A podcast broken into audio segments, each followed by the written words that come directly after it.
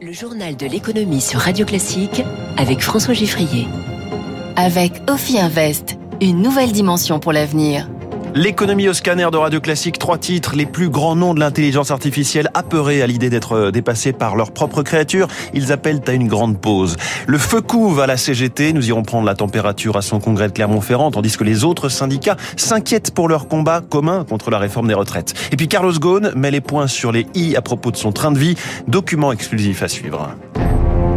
Radio Classique. La liste des signataires euh, est aussi longue que déconcertante. Ils s'y sont mis à plus de 1000. Parmi eux, les plus grands noms de l'intelligence artificielle, une industrie naissante et à la croissance exponentielle, qu'ils appellent à stopper d'urgence ou plutôt à mettre en mode pause.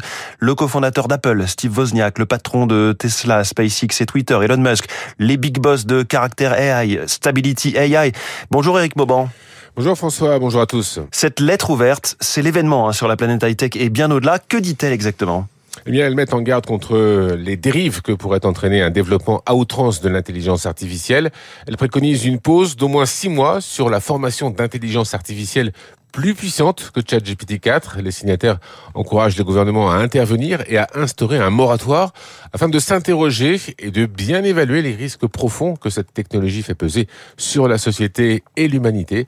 Il y a quelques jours, Bill Gates, fondateur de Microsoft, parlait de ChatGPT comme de la plus grande révolution depuis les années 80. À ses yeux, cette technologie peut changer la façon dont les gens travaillent, apprennent, voyagent. Cependant, il s'inquiète sérieusement des questions difficiles que cela va entraîner pour la main-d'œuvre le système juridique, la protection de la vie privée et les préjugés. Cela pourrait en effet favoriser la propagande et la diffusion de fausses informations, des menaces à prendre très au sérieux et qui incitent les chercheurs, par cette lettre, à alerter les gouvernements afin qu'ils prennent la juste mesure des dangers que peut présenter une intelligence artificielle mal encadrée. Une lettre ouverte publiée dans le contexte d'une course folle avec les 10 milliards de dollars d'investissement de Microsoft dans la fondation OpenAI qui a créé ChatGPT pour intégrer ce robot à son moteur de recherche Bing la riposte de Google avec son système Bard ou encore celle du chinois Baidu. Pas sûr en tout cas que cet appel à un moratoire soit suivi. Vous avez interrogé Eric Mauban, le fondateur de la société Spirops spécialisée en intelligence artificielle, Axel Buendia. Je vois pourquoi une société privée dont les intérêts dépendent d'un facteur de compétitivité important ferait une pause. C'est étrange. Et six mois en plus, c'est ridicule. La vraie question qu'il faut se poser maintenant, c'est quelle société on veut et quelle place vont jouer ces outils dans nos sociétés. Et si demain des IA remplaçaient nos tâches et nos travaux, bah, la question c'est qu'est-ce qu'on ferait quoi? Est-ce que l'humain va pas s'affaiblir? Est-ce que son cerveau va pas rétrécir parce qu'il sera euh, trop basé sur des machines pour l'aider sur tout C'est le moment de se poser la question, mais six mois de délai, ça changera rien du tout. Axel Buendia, spécialiste de l'intelligence artificielle et professeur au CNAM. Dans le domaine de la tech, ce coup de Trafalgar pour Atos en pleine restructuration puisqu'Airbus renonce à acquérir 30% du capital de sa future filiale de cybersécurité Evidian. Résultat plongeon de 16% de l'action Atos hier. Ni Thales ni Orange n'ont affiché un intérêt majeur pour le dossier jusqu'à présent. Atos pourrait désormais avoir bien du mal à trouver des partenaires disposés à investir dans Evidian, comme nous l'explique Arnaud Aimé, associé du cabinet SIA Partners. On savait déjà que le dossier Evidian présentait des faiblesses, notamment parce que la pépite des activités cyber était diluée avec d'autres activités moins attractives, comme le cloud, les supercalculateurs. On savait aussi que la santé financière était dégradée. Euh, on peut imaginer aujourd'hui que le résultat de l'analyse par Airbus montre euh, d'autres faiblesses et en particulier, qu'est-ce qui reste des experts en cybersécurité qui étaient dans l'entreprise, mais depuis qu'il y a le projet de scission depuis presque un an maintenant, eh bien ces ressources, ces experts sont peut-être partis de l'entreprise. Arnaud Aimé sur Radio Classique. Au-delà d'Atos, la bourse de Paris a progressé hier, plus 1,39% pour le CAC 40 à 7186 points. Dow Jones, plus 1%. Nasdaq, plus 1,79. À Tokyo, le Nikkei est en ce moment en recul d'un peu moins d'un pour cent. L'euro vaut 1,0836 et le pétrole, le baril de Brent est à 77 dollars. Le congrès de la CGT et son climat ultra tendu s'est détendu au sujet du climat justement, le réchauffement climatique, thème qui a valu un peu de consensus hier. Demain, la CGT aura un nouveau ou plus probablement une nouvelle secrétaire générale, mais on ne sait toujours pas qui, de Marie Buisson ou de Céline Verzelletti l'emportera. La première incarne la continuité, choisie par Philippe Martinez. La seconde pousse pour une ligne plus radicale, plus hostile au dialogue avec le gouvernement et les autres syndicats. Mardi, la direction sortante a été huée par des délégués CGTistes. Zoé Pallier. Bonjour François, bonjour à toutes et à tous. Vous êtes notre envoyé spécial de Radio Classique à Clermont-Ferrand pour ce congrès de la CGT. Le syndicat apparaît donc toujours divisé, même si la tension est redescendue d'un cran. Oui, dans la grande salle plénière de la Halle d'Auvergne où 1000 délégués débattaient hier des orientations de la CGT pour les prochaines années. Peu d'éclat de voix, pas de huée lors des prises de parole. Vive la CGT et surtout vive la lutte Et dans les couloirs, les militants minimisent les tensions, répètent souvent On est comme ça, à la CGT, on aime le débat. Ce syndicaliste de l'Union du Gard croit encore à l'apaisement. Au repas de Noël, même quand on s'engueule avec son beau-frère, on remange ensemble l'année d'après et c'est ce qui se passera sans aucun problème. Mais pour l'instant, aucune issue ne se dessine clairement. Pour la première fois depuis des décennies, une majorité a rejeté le bilan de la direction sortante, rappelle Emmanuel Lépine, secrétaire général de la Fédération Chimie et partisan d'une ligne plus radicale. On ne peut pas, à mon sens, ne pas en tenir compte. Et euh, la candidate qui est celle de la continuité doit prendre ses responsabilités et ne peut pas se présenter. Beaucoup insistent en tout cas pour dire que ce n'est pas une question de personne et refusent de s'enfermer dans le duel Marie Buisson-Céline Verzelletti. Il s'agit de décider de quelle CGT on veut, résume un responsable de fédération. Zoé, l'issue du scrutin risque de décider de, de peser sur l'avenir de l'union intersyndicale dans le mouvement social contre la réforme des retraites. Oui, d'ailleurs, de l'aveu même d'un de ses représentants, l'intersyndicale a pris conscience assez tard de l'ampleur des divisions au sein de la CGT. La direction sortante désavouée mardi dernier, on n'avait pas imaginé ça une seconde, confie le dirigeant d'une organisation. Depuis, l'intersyndicale est dans le flou, incapable par exemple d'apporter une réponse commune à l'invitation d'Elisabeth Car même si Céline Verzelletti pourrait accepter de se rendre à l'entretien avec la première ministre, ce n'est pas encore acté. Si on n'y allait pas ensemble, ça marquerait une rupture, reconnaît un responsable syndical.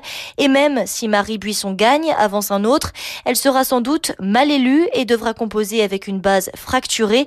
Ça pèsera sur nos relations, regrette-t-il. Mais pour le dirigeant de la FSU, le front syndical ne va pas pour autant voler en éclats. Et pour preuve, ajoute-t-il, une manifestation unitaire est déjà prévue le 6 avril, quelle que soit l'issue du congrès. Zoé Pallier, l'envoyé spécial de Radio Classique à Clermont-Ferrand pour le congrès de la CGT. Merci Zoé. Dernier discours aujourd'hui pour Christiane Lambert en tant que présidente dans un autre congrès, celui de la FNSEA, le principal syndicat d'agriculteurs, qui choisiront leur nouveau patron le 13 avril. Arnaud Rousseau s'est porté candidat, c'est le seul. Il est l'actuel président d'Avril, coopérative internationale d'entreprises agricoles, 7000 salariés, 7 milliards d'euros de chiffre d'affaires. Il préside aussi la Fédération des producteurs d'oléagineux. Son profil tranche avec celui de sa prédécesseur. Il est céréalier. Christiane Lambert euh, est éleveuse de porc. Elle est à la tête d'une exploitation de taille raisonnable. Lui, à l'image d'un agro-businessman. Du changement donc, mais pas une révolution. Eric Koch. L'agriculture, Arnaud Rousseau l'a dans le sang. L'exploitation familiale se transmet depuis six générations, mais lui a un parcours atypique. Diplômé d'une école de commerce, il se forme à l'étranger, mais aussi dans l'armée. Un CV miroir de sa personnalité, témoigne Olivier Nalès, qui siège à ses côtés au bureau de la Fédération des producteurs d'oléagineux. C'est quelqu'un qui a des convictions, pragmatiques, très intellectuel. Bon, c'est pas un affectif. un pragmatique qui a une obsession, construire l'agriculture du futur, assure ceux qui le côtoient à la FNSEA, une agriculture qui répond aux demandes du marché. C'est vraiment euh, l'économie, l'entreprise, euh, ça n'est pas forcément la défense du petit agriculteur en train de cultiver ses légumes. Il a ainsi pris position contre l'interdiction des néonicotinoïdes, des critiques en privé, une conversion trop rapide vers le bio de certaines exploitations, une vision productiviste que dénonce Nicolas Giraud, porte-parole de la Confédération paysanne. C'est le vrai visage de la FNSEA, très lié au monde de l'agroalimentaire, dans une logique d'agrandissement des fermes et de disparition d'une partie euh, des agriculteurs. Une stratégie d'industrialisation de l'agriculture très proche de celle défendue par l'ancien président de la FNSEA, Xavier Belin, décédé en 2017, que beaucoup considèrent comme le mentor d'Arnaud Rousseau. Éric Cuoche pour Radio Classique. Va-t-on voir des milliers de kilomètres de panneaux solaires le long des voies ferrées et des autoroutes françaises? C'est l'idée du patron de Vinci Autoroute, pardonnez-moi, Pierre Coppet. Selon lui, cela pourrait produire l'équivalent de 5 centrales nucléaires, c'est ce qu'il a dit hier devant des sénateurs. 5000 hectares de fonciers sont disponibles, 4000 le long des voies ferrées et 1000 hectares sur le réseau des autoroutes. Cela représente de l'ordre de 5 milliards d'euros d'investissement, selon lui. Nous y sommes prêts à la fois administrativement, techniquement et financièrement. Sa parole est très rare depuis son évasion au rocambolesque du Japon à bord d'une malle. L'ancien patron de Renault, Nissan, Mitsubishi, Carlos Ghosn, s'exprime ce matin sur Radio Classique depuis le Liban, où il vit réfugié depuis plus de trois ans sous le coup d'un mandat d'arrêt international. L'ancien mania de l'industrie est revenu sur cet épisode. Il se confie à Céline Cajoulis pour le podcast Secret de dirigeants. Alors énormément de questions au cours des, des 45 minutes d'entretien. Comment il a pris des décisions difficiles, supprimer des milliers d'emplois, fermer des usines, la succession des crises qu'il a eu à affronter chez Renault, la crise des suicides, celle des faux espions chinois, le tsunami au Japon ou encore la crise financière, son diagnostic également sur la situation du Liban, mais aussi sa réponse aux critiques de ceux qui estiment que Carlos Ghosn était quelqu'un qui avait pris goût à l'argent et au luxe ostentatoire. La façon dont on a décrit mon style de vie, j'imagine que ça a pu choquer les gens, bien sûr. Mais moi, ça me choque pas puisque ce n'est pas mon style de vie. On a construit une image, euh, autour euh, de la réception pour les 15 ans de l'Alliance à Versailles, en disant, euh, voilà, cet homme euh, vit dans le luxe, il aime cela, etc. Mais tout ça, c'est artificiel, parce que fondamentalement... Vous aimez vous coucher tôt? Enfin, je suis pas un couche-tard, mais je suis un lève-tôt. Je travaille beaucoup, j'ai beaucoup vécu dans l'avenir. Et quand vous vivez tout le temps dans l'avenir, eh bien, vous passez en grande partie à côté de la vraie vie, quoi. Vous savez, c'est un luxe que je n'ai jamais eu. Carlos Ghosn dans le podcast Secret de dirigeants dont on entendra un deuxième extrait dans le journal de 8 heures. Il est 6h56 dans quelques secondes. Rachel